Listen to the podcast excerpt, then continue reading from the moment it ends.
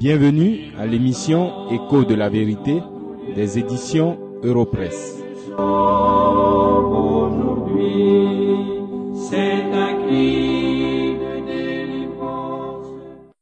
Depuis trois semaines, je regarde avec vous le récit des offrandes présentées à l'Éternel par Caïn et Abel, les enfants de Adam et Ève.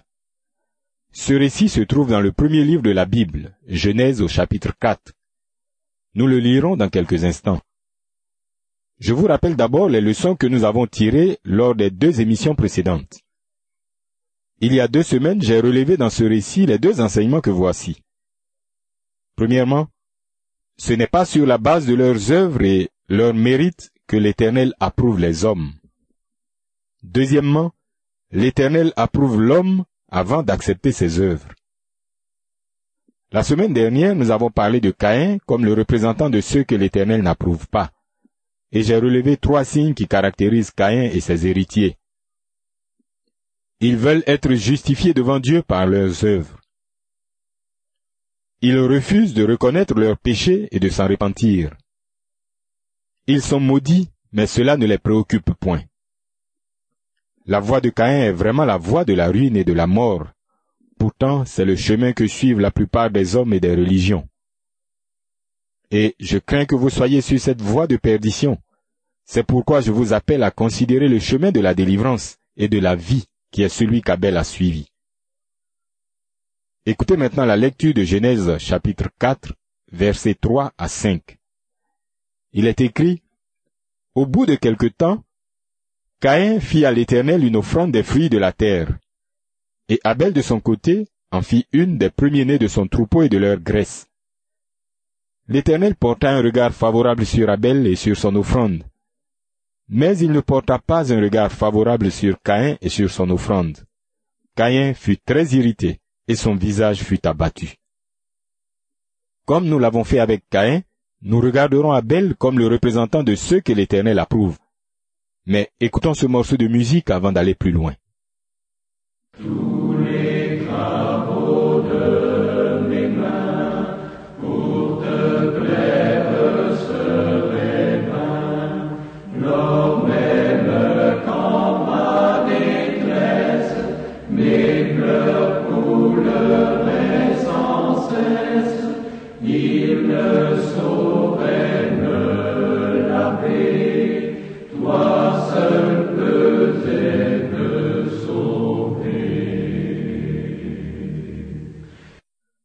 Contrairement à Caïn, Abel se soumet à la parole et à la loi de Dieu.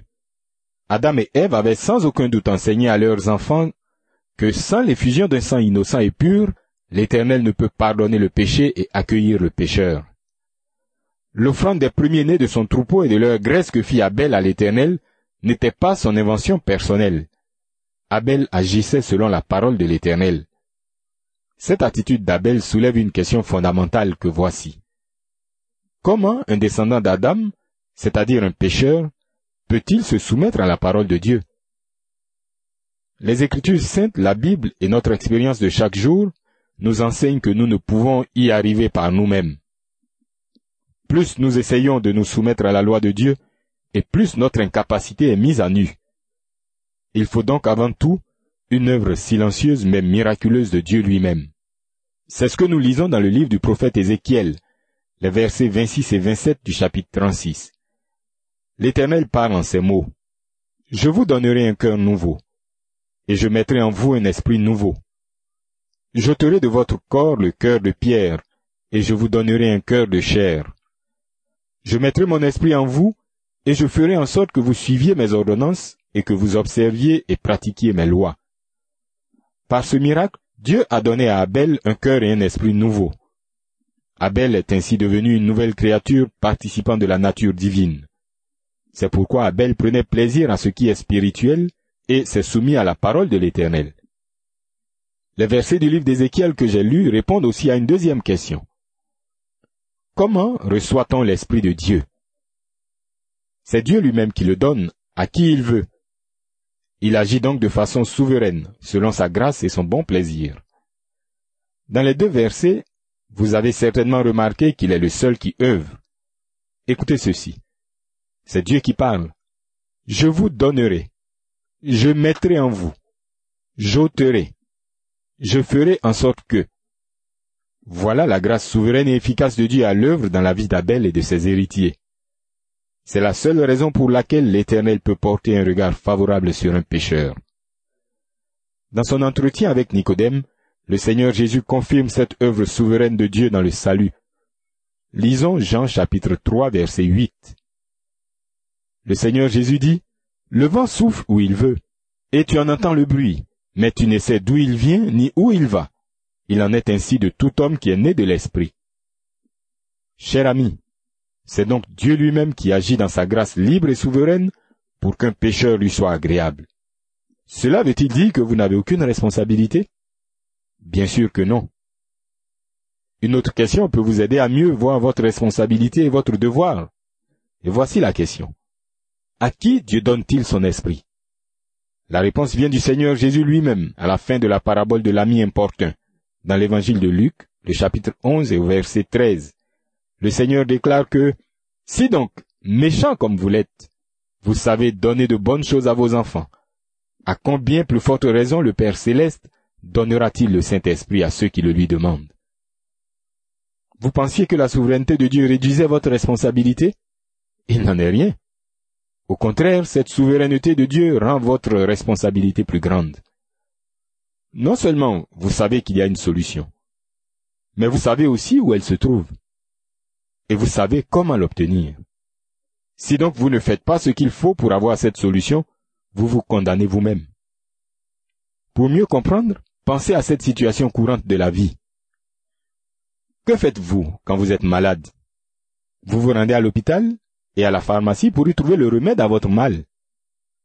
Mais pourquoi n'attendez-vous pas que le médecin et le pharmacien vous courent après et vous supplient même de vous soigner? Vous n'y avez jamais pensé, n'est-ce pas? Justement parce que ce serait stupide de votre part d'agir ainsi.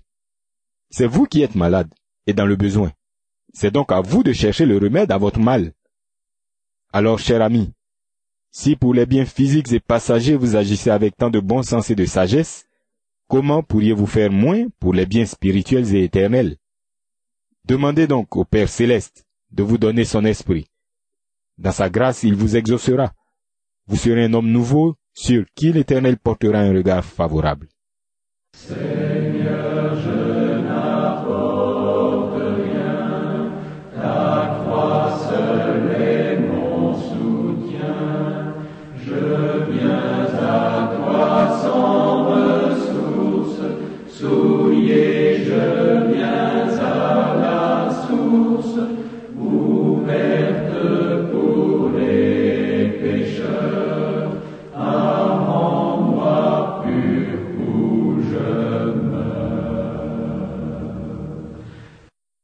L'Éternel porta un regard favorable sur Abel, mais il porta aussi un regard favorable sur l'offrande d'Abel. Il ne pouvait pas en être autrement, car Abel était né de nouveau, et son offrande était une œuvre de la foi. L'offrande d'Abel était une représentation de la seule et véritable offrande parfaite qui satisfait entièrement Dieu. Il s'agit de l'offrande du corps de Christ, une fois pour toutes. De même que les animaux offerts par Abel, Jésus-Christ est le premier-né de toute la création et le premier-né d'entre les morts. Colossiens chapitre 1 versets 15 et 18. Jésus-Christ est celui en qui le Père a mis toute son affection. Les animaux qu'Abel a offerts à l'Éternel étaient innocents et sans défaut, sinon ils auraient été impurs pour le sacrifice, et Abel se serait rendu au Dieu aux yeux de l'Éternel. Jésus-Christ, l'agneau de Dieu aussi, était sans péché. Il ne méritait donc pas de mourir, mais par le don de sa vie, il ôte le péché de tous ceux qui l'ont pour offrande à Dieu. Jésus-Christ est la seule offrande que l'Éternel agrée. Il est le seul par qui Abel et tous ceux qui lui ressemblent se recommandent devant Dieu. Tous ceux qui vont au Père par Jésus-Christ, le Fils, confessent qu'ils sont pécheurs et méritent justement l'enfer éternel. Ils confessent aussi que Jésus-Christ, par sa vie sainte et sa mort expiatoire, les rend justes et sans péché devant le Dieu éternel. C'est pourquoi ceux qui ont Jésus-Christ pour offrande n'ajoutent rien à sa personne et à l'œuvre qu'il a accomplie. Oui, cher ami, Jésus-Christ seul suffit, et il est suffisant pour tous les pécheurs répentants. Si ce n'est pas ce que Jésus-Christ est pour vous, c'est que vous êtes un descendant de Caïn et que la colère de l'Éternel pèse sur vous. Abandonnez donc vos œuvres méritoires et réfugiez-vous en Jésus-Christ, la seule offrande que Dieu agrée. L'offrande d'Abel est l'image de l'offrande parfaite du corps de Jésus-Christ. C'est ce dont nous venons de parler. Cette offrande est également un bel exemple des œuvres bonnes que font tous ceux sur qui Dieu porte un regard favorable. Dans son épître aux Éphésiens, l'apôtre Paul parle des bonnes œuvres que Dieu a préparées d'avance afin que nous les pratiquions. Il faut bien remarquer que ces œuvres n'ont rien de méritoire, sinon tout le mérite revient à Dieu qui les a préparées d'avance. Ces œuvres ont trois caractéristiques qu'il est utile aux enfants de Dieu de savoir pour leur vie de tous les jours. Premièrement, elles sont faites par amour pour Dieu. L'apôtre Jean dit, nous l'aimons parce qu'il nous a aimés le premier. C'est le mobile d'une bonne œuvre, l'amour pour Dieu. Deuxièmement, ces œuvres sont selon la volonté révélée de Dieu. Nous entendons par là la volonté de Dieu exprimée dans sa parole écrite, la Bible. Volonté explicite ou implicite. Et cela, c'est l'ordre ou l'autorité qui justifie une bonne œuvre. Troisièmement, les bonnes œuvres sont pour la gloire de Dieu seul. C'est le but d'une bonne œuvre. Il n'y en a pas d'autre. Abel n'était donc pas moins pécheur que son frère Caïn. Il a été approuvé par Dieu parce qu'il avait l'Esprit de Dieu. Il était donc une nouvelle créature et démontrait sa foi en Jésus-Christ par ses œuvres.